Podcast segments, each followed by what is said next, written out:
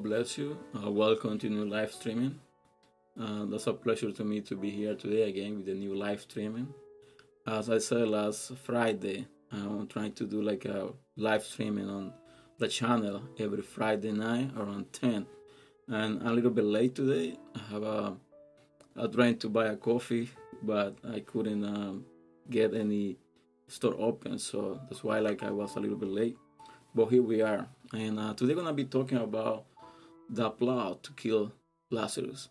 Uh, I'm gonna be reading the book of John, chapter 12, verse 9 to 11, which says about um, the miracle that happened on Lazarus. So the Bible says on the verse 29, it says like now a great many of the Jews knew that he was there. And they came not for Jesus, saying only, but that they might also see Lazarus, whom had rise from the dead.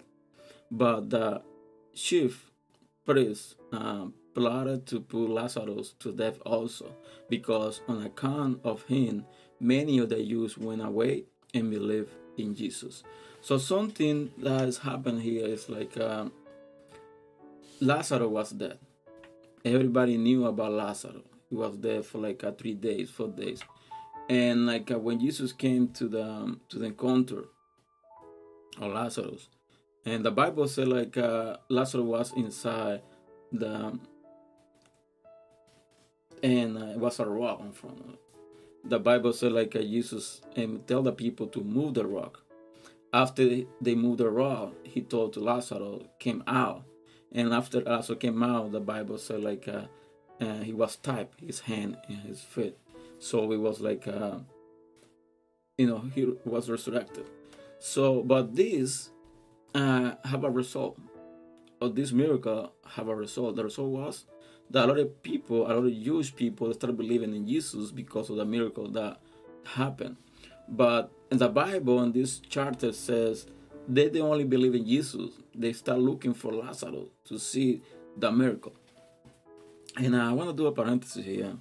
When you got experience with God, when you have experience like a miracle, let's say like uh, you were very very sick and was like a, you know no way to get better. You know all the doctors they like determine like uh, you gonna be dead in like a, a few months, uh, you know a few days, but when we feel like uh, everything changed, you start like uh, getting better and that's not like an explication why that happened.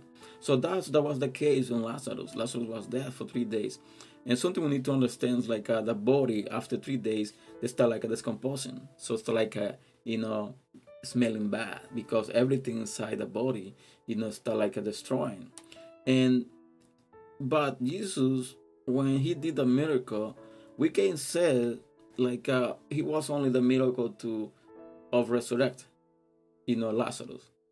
It might be like a, a miracle of, you know, fixing everything inside Lazarus, you know, because they might be discomposed, but when God like um, did a miracle, He did everything, the whole thing.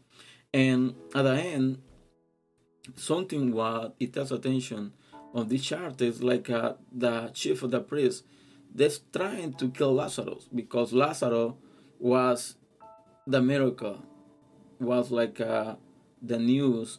He was like uh, the proof that Jesus Christ was doing miracles. And when the you know these people they start like uh, looking, and the people start who knew Lazarus, you know they were close to him, uh, or some people was close to Lazarus, you know they knew why everything happened. That's nothing. It wasn't something like uh, somebody like I said, oh, you know, I heard about this, I heard about that, I heard about men called Lazarus. No, it wasn't like that. It was like a people who was living. You have been raised with him like uh, since was a child. A lot of people like uh, they start believing in Jesus because they saw the miracle in Lazarus, and we can, you know, we bring all these texts to to our time. We gonna be persecuted when we our testimony of all the power or all the miracles that God can do to a, a normal person, to a you know regular person, and then we can see like uh, how extraordinary like uh, the power of God can be. And then the people, some people, they won't be happy because uh, we need to be honest. You know, a lot of people they feel when they're making like a, a benefit, when they're having like a benefit because of the sickness or the disease or someone, you know, when something happen like a, a cure is found to be able to to get the people you know feel well to get the people healed and then that's something dangerous you know for the economy. That's why and i want to say this and uh, it might be something like a very uh, uh, conflicted. But if we see the technology in this time we see like uh, how the technology has advanced in this time like uh, why they haven't found like uh, the cure for cancer for example? Why they haven't like, found like a you know the right process to the people get like a healing for cancer? You know why? They haven't found it because that the treatment for the cancer that's so expensive he making you know really good money to the to the pharmacies then that's not they don't want to like a, to find like a cure for the cancer because they start like a losing the money. But in this case we see like uh, because of the miracle because lazarus was like uh, resurrected a lot of jewish people they start believing. Believing in jesus christ and at the same time they was getting away when the verse 11 said like because on account of him many of the jews went away and believed in jesus. So the people they get angry they get mad not only because the miracle that happened not only because lazarus was dead and now it's alive not only because of that they get mad they get pissed because now the people they start believing in jesus that whatever jesus was teaching was true. And then that became like a so dangerous uh, you know for the government so dangerous for the religion so dangerous for the power of religion.